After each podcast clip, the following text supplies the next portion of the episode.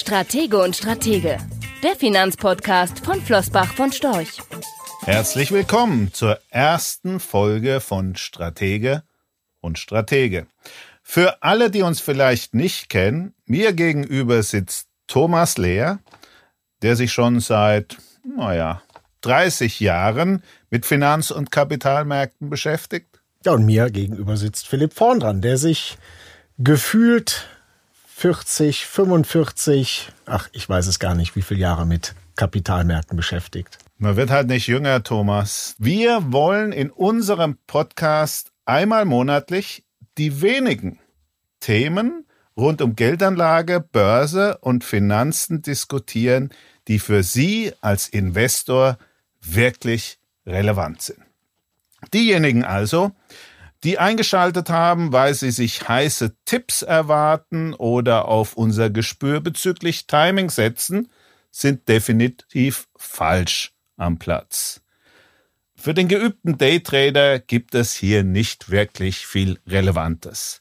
Diejenigen aber, die wissen, dass mit dem Sparen nach alter Väter Sitte in Zukunft der Realwert des Vermögens nicht erhalten oder erhöht werden kann, aber noch etwas Angst vor Schwankungen, Risiken und dem Kapitalmarkt als Ganzes haben, sind Gold richtig. Fokus auf all die wenigen relevanten Entscheidungen bedeutet aber auch, dieser Podcast dürfte einer der langweiligsten der deutschsprachigen Podcasts werden, den Sie finden können. Denn eines unserer Anlagermotti ist und bleibt langweilig, erfolgreich, Thomas. Und deswegen hatten wir beide auch gehörige Bauchschmerzen, als wir aufgefordert wurden, einen Podcast zu moderieren. Ja, nicht nur der Podcast war das Thema, sondern die Tatsache, dass wir den regelmäßig, vielleicht alle paar Wochen, einmal im Monat, was weiß ich, machen sollen, wo wir beide doch eigentlich auf der Bühne nie müde werden zu betonen, dass Anleger gut beraten sind, wenn sie sich eben nicht zu häufig mit den vermeintlich relevanten Themen beschäftigen und dann auch noch prozyklisch auf ihr Portfolio eingreifen. Das ist so ein bisschen, ja, das ist so ein bisschen die Sorge, dass die Erwartungshaltung ist. Mensch, hier erfahre ich jetzt was über die Themen, die jetzt gerade so durch die Nachrichten gehen. Aber trotzdem haben wir uns entschieden, monatlich sie zu belästigen mit langweiligen Gedanken, weil wir davon überzeugt sind, in Deutschland gibt es sehr viel zu tun rund um das Thema Angst vor dem Kapitalmarkt. Äh, und äh, wenn ich so die Bildzeitungen der letzten Wochen, äh, und ich habe mir hier ein paar Exemplare mitgebracht, durchblättere, dann fällt schon auf, dass das Thema Kapitalanlage zunehmend an Bedeutung gewonnen hat. Die Bild am 9. Juli 2019, wer, wo, wie viel kriegt, der neue Rentenatlas 905 Euro im Schnitt als Monatsrente. Davon noch die Miete, davon noch die Kfz-Versicherung und die Steuer. Viel bleibt da nicht. Ein wichtiges Thema, aber eines fällt auf, es geht immer nur ums Sparen. Ja, ich glaube, so langsam setzt sich aber die Erkenntnis zumindest durch, dass uns die Negativzinsen oder sagen wir mal die sehr, sehr niedrigen Zinsen erhalten bleiben. Äh, viele, viele Jahre war das ja für uns ein Thema, wenn wir vorne standen. Äh, da hatten wir viel Zeit, Budget verbraucht, um den Zuhörerinnen und Zuhörern zu vermitteln, so schnell gibt das nichts mit der Zinswende? Ja, ich glaube, da hast du völlig recht. Intellektuell ist es angekommen, dass mit dem Sparbuch, mit der Bundesanleihe kein Staat mehr zu machen ist, sprich weder nominal noch reale Rendite zu erwirtschaften, dass man wahrscheinlich nicht drum herumkommt, die Aktie mal genauer anzuschauen. Aber dieser intellektuelle Funken, der im Gehirn bei vielen Investoren sicher verfangen hat, wird im Moment nur begrenzt durch die Angst, der zu sein, der einen Tag vor dem großen Crash investiert und dann einmal mehr wieder alles verliert. Die Deutschen haben Angst, dass die Aktien viel zu teuer sind. Stimmt das denn? Das ist interessant, dass das hält sich ja wirklich hartnäckig. Die Aktienblase, Aktien viel zu teuer. Ich glaube, die Hauptproblematik liegt darin, dass ein Anleger die Schwierigkeit hat zu unterscheiden zwischen steigenden Aktienkursen und Aktien, die wirklich teurer sind. Wenn was teurer wird, dann bekomme ich für mein Geld weniger. Und auf Unternehmensebene ist ja für mich entscheidend, wenn ich mich an einem Unternehmen beteilige, wie hoch ist denn der Gewinn, der anteilig für mich abfällt? Also wenn ich 100 Euro an einem Unternehmen habe, wie hoch ist die Rendite, die ich damit mache? Im Moment sind das ungefähr 6, 6,5 Prozent Unternehmensgewinnrendite. Und das war vor 30 Jahren, 1990, nicht viel anders. Da war die Unternehmensgewinnrendite genau auf dem gleichen Niveau. Also auch da habe ich für meine 100 investierten Euro etwa 6 Euro 30, 40 vom Unternehmensgewinn abbekommen. Da ist also weit und breit nicht zu sehen, warum Aktien jetzt plötzlich deutlich teurer werden. Man kann sogar mit Fug und Recht behaupten, die Aktien sind die einzige Anlageklasse, die über die letzten drei, vier Jahrzehnte überhaupt nicht teurer geworden sind, die sich nicht im Wert geändert haben, während alles andere, Anleihen, naja gut, das Sparbuch ohnehin, die Immobilien, Kunst, Oldtimer, Schmuck deutlich teurer geworden sind. Ich bekomme heute für mein Geld viel, viel weniger. Bei der Immobilie ist das fast jedem klar. Wenn du heute jemanden darauf ansprichst, warum du in Köln, in München, in Hamburg, in Stuttgart nichts mehr für die 20-fache Jahresnetto-Kaltmiete bekommst, was ist denn die meistgegebene Antwort? Ja, logisch. Der Zins ist ja so tief, also müssen die Immobilienpreise höher sein. Da hat das also jeder verstanden. Bei den Aktien ist davon weit und breit nichts zu sehen. Das ist interessant, weil du hörst immer die gegenteilige Meinung nicht nur, wenn du mit Menschen auf der Straße sprichst, sondern auch unter Profis, die dir immer wieder entgegenhalten, aber Herr Vorndran, Herr Lehr, auf diesen Niveaus kann man doch keine Aktien mehr kaufen. Du bist ja unser Zahlenfreak und du hast den amerikanischen Aktienmarkt, der ja mit Hilfe des äh, S&P 500 seit 1930 schön berechenbar ist, einmal analysiert nach den Jahren in denen es einen Crash gegeben hat, 20 äh, Prozent nach unten und mehr und einem Boom 20 Prozent plus und die Zahlen sind ja extrem eindrucksvoll. Beeindruckend, genau, wenn du die Jahresentwicklung, also die einzelnen Kalenderjahre seit 1928, 29 anschaust und äh, das beginnt mit der Weltwirtschaftskrise. Ja dann sind das also inzwischen etwa 90 Jahre. Das ist schon eine gewisse äh, Relevanz. Also da habe ich ein Zahlenmaterial, mit dem kann ich arbeiten. Ich glaube, zwölf Jahre haben wir bisher gesehen, in denen das durchaus auch mal mit minus 20, 21, 22 sehr viel mehr, über 30 Mal hast du am Ende plus 20 da stehen gehabt. Dann ist der Fortschritt, dass große Thema und dann gibt es eben immer genügend Unternehmen, die von dieser Entwicklung profitieren.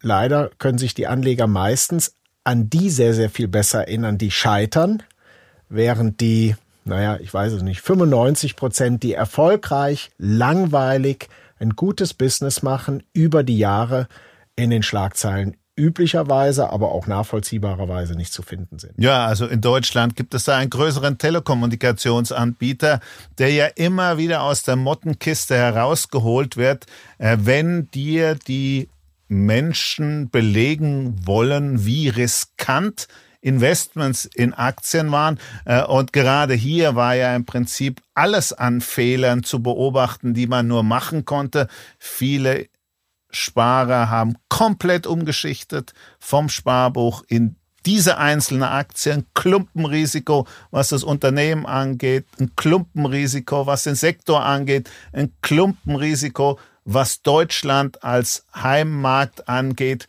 Eigentlich alles falsch, was man falsch machen kann. Und genau diese Anlageentscheidung, ich würde mal sagen, bei den meisten war es einfach nur die Gier, auch ein bisschen von dem Kuchen abzubekommen, wird dann immer wieder als Ausrede herbeigeführt, äh, zu sagen, ja, also Aktienanlage, das ist nichts für mich. Ja, vor allem von 0 auf 100, halt von dem Sparbuch direkt in einen einzelnen äh, Aktienwert und ich sage absichtlich in einen Aktienwert und nicht in ein Unternehmen, denn oftmals ist genau da die Krux.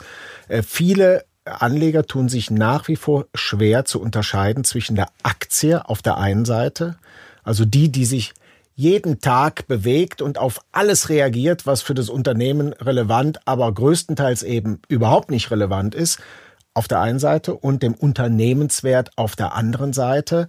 Ich muss den Unternehmenswert kennen, um für mich klar sagen zu können, die Aktie, also der Preis, den ich zahle, ist deutlich unter dem Wert, den ich dafür bekomme. Aber um den Satz zu sagen, muss ich eben wissen, was ist denn das da wert, dass ich kaufe? Wenn du einen Anleger fragst, naja, was hast du denn da jetzt gerade gezahlt? Dann sagt der 48 Euro und meint damit den Kurs der Aktie. Der weiß dann, dass die Aktie vielleicht vor ein paar Wochen bei 62 gestanden hat und sagt jetzt 48, boah, das ist billig. Die standen auch mal bei 100. Das ist so die übliche Herangehensweise keinen, ich hätte fast gesagt, blassen Schimmer, was ist das da wert, dass ich kaufe? Und ich glaube, das ist mal das allererste, dass ich als Anleger erkennen muss, das, was da täglich im Preis hin und her hüpft und nervös auf alles reagiert, äh, das ist der Aktienkurs und der Unternehmenswert ist das andere. Übrigens zu dem von dir benannten Telekommunikationskonzern, wer da von Anfang an dabei war, Geduld hatte, äh, Dividende vereinnahmt hat, für den war das Investment ganz langfristig so schlecht äh, wahrscheinlich nicht. Aber es ist schon kein Zufall, dass die Deutschen, 84 Prozent der Deutschen, das Wort Risiko oder Spekulation als allererstes im Kopf haben, wenn sie an Aktie denken und ich würde sagen, bei der Vorgehensweise vieler Anleger ist das wahrscheinlich sogar auch sehr treffend. Spekulation, weil ich eben im Blindflug äh, mich an Unternehmen beteilige mit einem kurzen Anlagehorizont und Risiko, weil ich, wie gesagt, einfach nicht beurteilen kann, ob das eine gute Anlage ist. Du hast das Wort kurzer Anlagehorizont gebraucht. In deinem Zahlensalat zum amerikanischen Aktienmarkt haben wir ja auch einmal die rollenden 20-Jahres-Performance-Daten aufgearbeitet. Äh, wir wollten einfach wissen, was passierte mit dem investierten Geld, wenn man es 20 Jahre liegen ließ. Und das Spannende ist, alle 20 Jahreszeiträume waren deutlich im Plus mindestens fünf Prozent per annum gab es.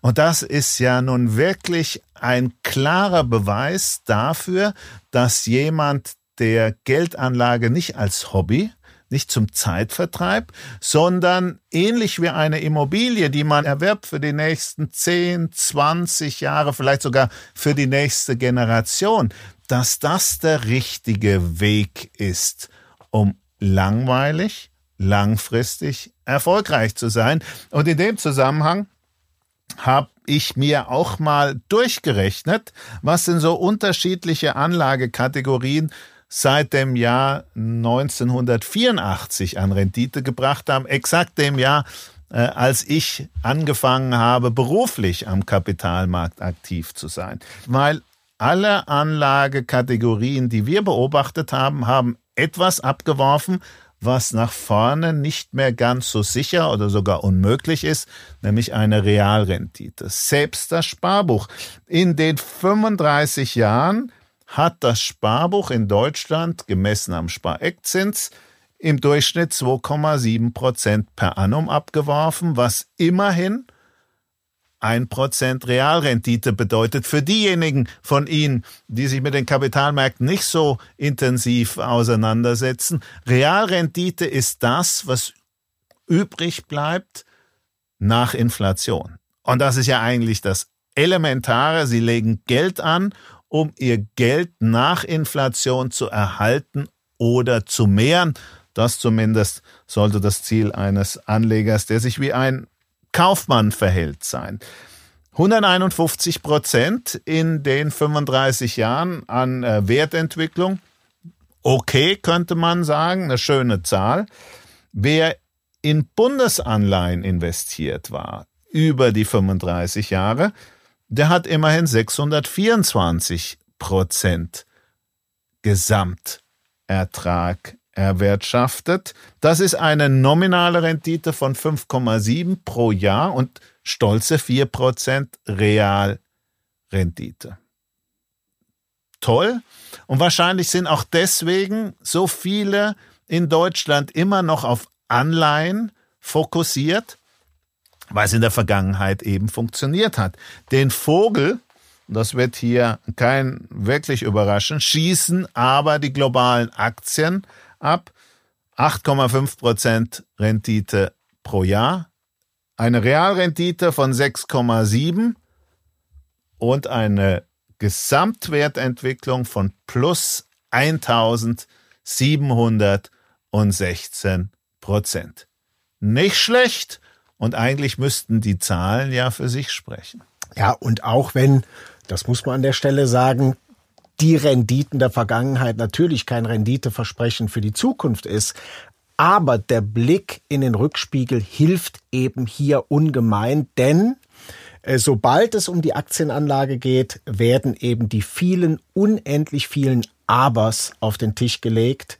Ja, langfristig ist das sicher, aber, äh, aber Brexit, aber Handelskrieg, aber Abschwung, aber Rezession und uns würden über die letzten 35 Jahre, also den Zeitraum, den du da genannt hast, eine Unmenge Abers einfallen. Also vielleicht politisch viel relevantere, wirtschaftlich viel relevantere als die, die wir jetzt gerade zurzeit diskutieren. Und wichtig ist eben, dass die Renditen, die du da genannt hast, trotz dieser vielen Abers in diesen 35 Jahren äh, möglich waren. Und das sollte einem Anleger nach vorne blickend Mut machen. Aber äh, du hast es angesprochen. Äh, das ist so ein langer Zeitraum, Herr Vorndran, 35 Jahre habe ich keine Zeit. Dann greifen wir doch einmal einen etwas kürzeren Zeitraum auf. Wir beginnen zu investieren am Tag vor der Lehmann-Pleite. Also etwa vor elf Jahren. Genau. Bestimmt kein optimales Timing. Kein, kein optimales Zeit. Also wenn du einen Tag vorher investiert hast, hast du nach einem halben Jahr mit 40 Prozent Minus dargelegen bei globalen Aktien. Genau. Und äh, wer nicht mit Überzeugung, wer nicht mit Geduld, äh, wer nicht mit einem ordentlichen Zeitbudget hier ins Rennen gestartet ist, der war dann wahrscheinlich schon wieder draußen, hat gesagt, einmal mehr habe ich Pfeife mich überwunden, und wurde vom Markt bestraft. Wer aber Geduld, Zeit und Vertrauen mitgebracht hat und bis heute dabei geblieben wäre, hätte per annum fast zehn Prozent Jahresperformance gemacht. Und in diesen elf Jahren ist an politischen, an gesellschaftlichen, an Naturkatastrophen so ziemlich alles eingetreten, was man sich vorstellen kann, von Fukushima bis Donald Trump, von Brexit bis zur oder der Abstimmung über den Brexit, um genauer zu sein, bis hin zur Eurokrise, zur Bankenkrise, Lehmann. Was man sich so im Krisen Gruselkabinett alles vorstellen kann und trotzdem fast 10 Prozent pro Jahr. Eindrucksvoll. Aber auch hier die Betonung natürlich immer wieder, global denken, global investieren. Wir Deutsche neigen ja dazu, Deutschland als den Nabel der Welt zu identifizieren. Alle möglichen Themen bis hin zur technischen Rezession in Deutschland, also zwei aufeinander folgende Quartale mit minus 0,1 Prozent äh, Wirtschafts Wachstum in Anführungs- und Schlussstrichen. Das ist natürlich global alles nicht besonders relevant. Aber klar, wenn man den DAX als seinen Heimatindex identifiziert hat, wenn das der Index ist, auf den man eben schaut, kurz vor 8 Uhr, äh, beim Friseur, weil er über das Laufband läuft. Du wirst von morgens bis abends mit dem DAX penetriert, wenn man das mal so sagen kann. Ein Index, der aus 30 Unternehmen besteht, gute Unternehmen dabei, gar keine Frage, aber eben auch sehr zügliche Schlagseite. Ein Index, der jedes Mal, wenn es gerade wieder ein bisschen besser läuft, nach oben schießt und wenn es ein bisschen Sand im Getriebe hat, einbricht, das kann einen schon wirklich verrückt machen. Ja, wir Deutschen sind ohnehin ein besonderes Völkchen. Wenn Sie sich Deutschland einmal vor Augen führen, dann gilt nicht nur das, was du beschrieben hast, Thomas, dass wir uns gerne so ein bisschen als Nabel der Welt, Gewissen der Welt, vielleicht auch Verbesserer der Welt sehen, sondern wir sind in vielen ökonomischen Faktoren auch eine einsame Insel. Schauen Sie sich zum Beispiel mal die Themen Schulden an wenn ich über die Grenze nach Frankreich gehe oder wenn ich nach Japan reise und dort Menschen auf der Straße auf die gigantische Gesamtverschuldung dieser beiden Volkswirtschaften anspreche.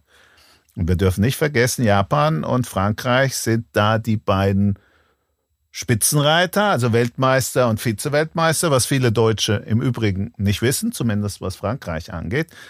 Äh, dann äh, schütteln die angesichts der Frage den Kopf und sagen, was schert mich das?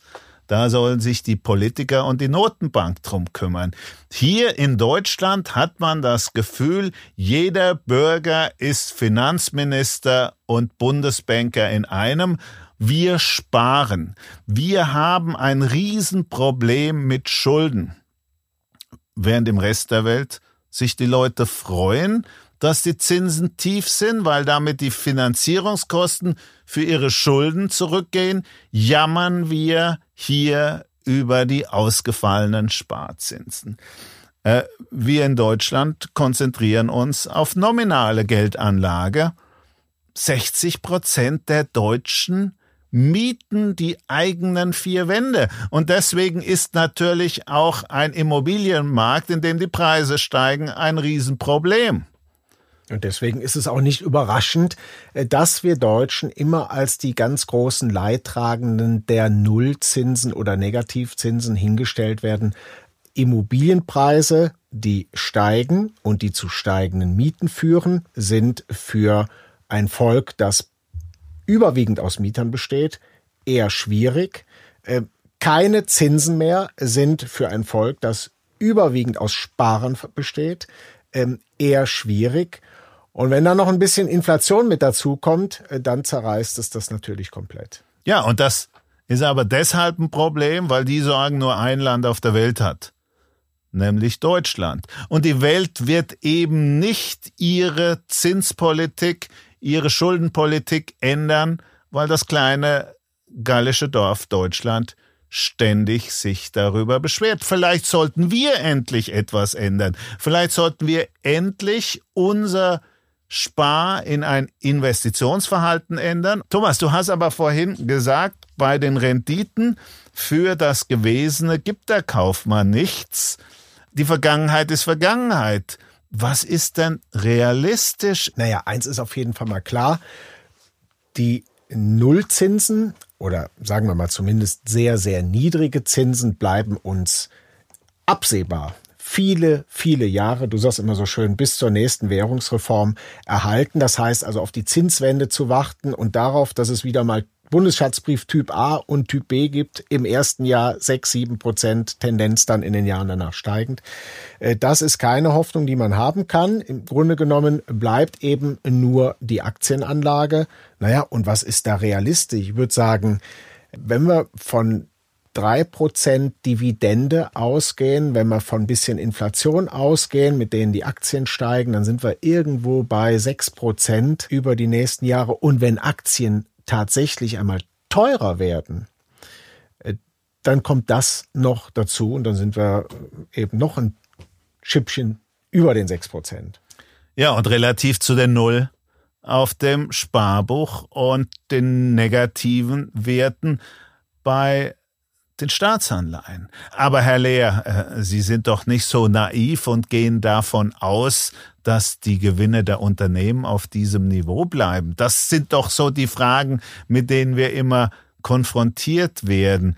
Würde das daran massiv etwas ändern? Und wie wahrscheinlich ist das überhaupt? Nein, also der, der Einwand, dass die Gewinne ja nicht ewig steigen können. Jetzt ist die Frage in dem Zusammenhang, was ist ewig? Also ich habe damals schon Mitte der 90er Jahren von Anlegern gehört, die Gewinne werden ja nicht in dem Maße weiter steigen. Naja, in dem Maße sind sie vielleicht auch nicht weiter gestiegen, aber sie steigen halt eben. Äh, sie steigen mal zu einem gewissen Teil schon durch das, vor dem der Deutsche oftmals Angst hat, nämlich die Inflation. Viele Unternehmen können vielleicht ihren Umsatz nicht mehr so massiv steigern, weil sie über Volumen kommen, aber sie sind immer noch in der Lage, zumindest gute Unternehmen sind in der Lage, ihr Produkt morgen und übermorgen noch an den Mann oder an die Frau zu bringen und die Preise zu erhöhen. Also Inflation wird plötzlich zu meinem Freund, wenn ich beteiligt bin an einem Unternehmen, das seinen Umsatz durch Preissteigerungen nach oben bewegt. Und selbst äh, Philipp, wenn die Gewinne über die nächsten Jahre gar nicht mehr steigen würden, sondern auf dem jetzigen Niveau verharren würden, naja, dann bleibt für denjenigen, der der heute investiert hat, trotzdem die Gewinnrendite, die ich anfänglich mal erwähnt habe, von sechs, sechseinhalb Prozent. Und zwar dann bis in alle Ewigkeit, wenn die Gewinne sich denn tatsächlich nicht mehr bewegen würden, äh, ein schon sehr, sehr skeptisches Szenario. Ich leg noch eine Schippe drauf die Gewinne würden sich halbieren. Auf drei Prozent Gewinnrendite per annum.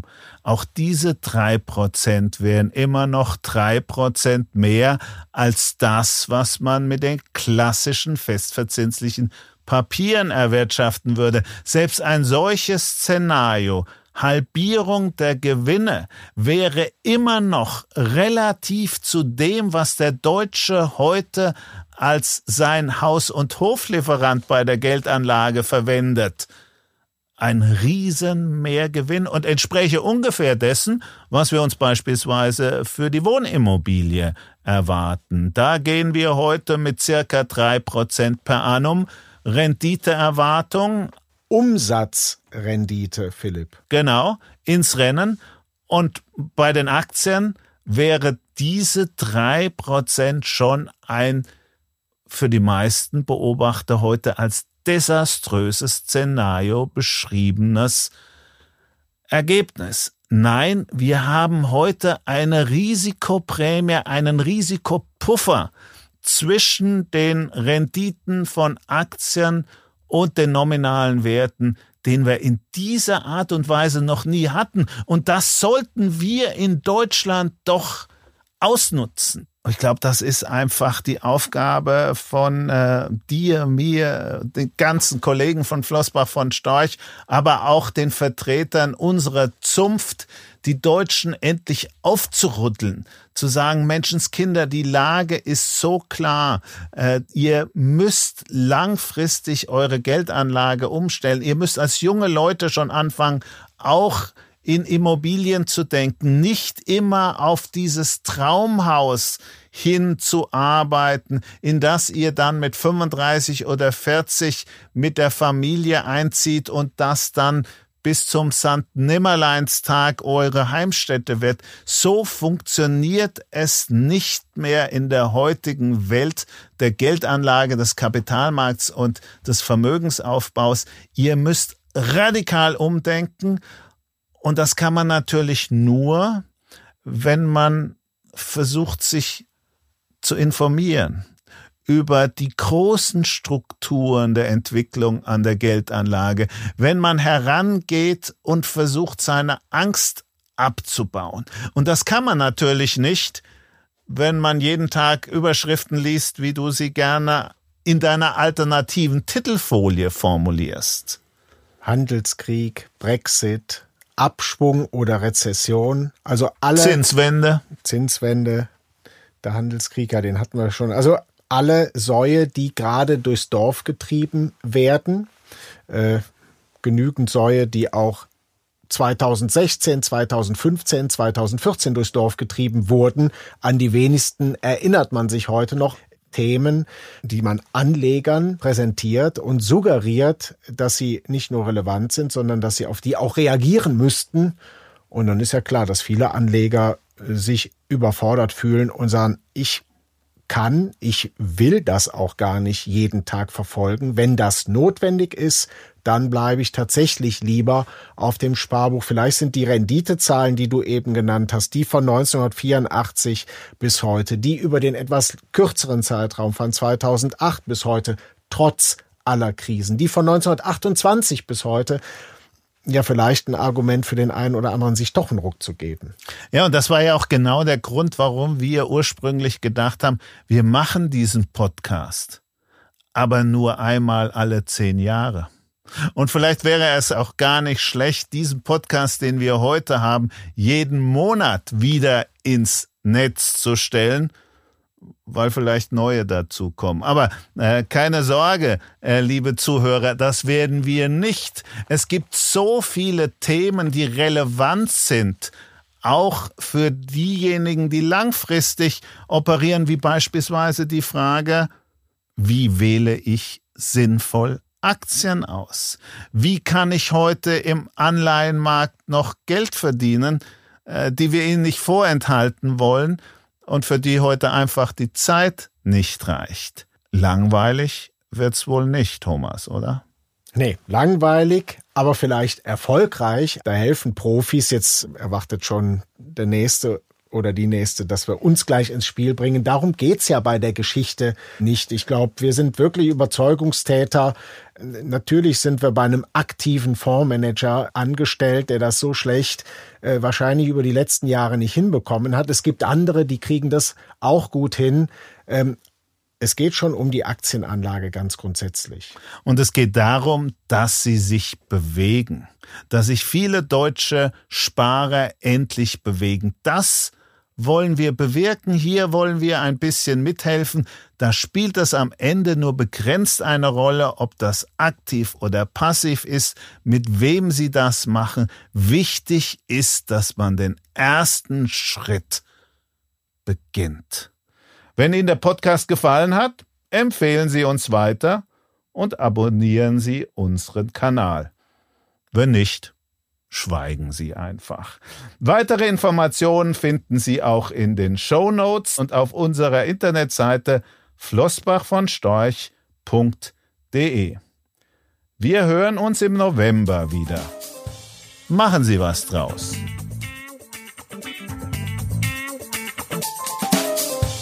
Rechtlicher Hinweis diese Publikation dient unter anderem als Werbemitteilung. Sie richtet sich ausschließlich an Anleger mit Wohnsitz bzw. Sitz in Deutschland. Die enthaltenen Informationen und geäußerten Meinungen wurden mit großer Sorgfalt erstellt, die tatsächlichen Entwicklungen können aber erheblich hiervon abweichen. Die enthaltenen Informationen und Einschätzungen stellen keine Anlageberatung oder sonstige Empfehlung dar. Sie ersetzen insbesondere keine individuelle Anlageberatung. Angaben zu historischen Wertentwicklungen sind kein Indikator für zukünftige Wertentwicklungen. Relevante rechtliche sowie weitere Unterlagen zu Flossbach von Storch Fondprodukten sind auf der Webseite www.flossbachvonstorch.de abrufbar.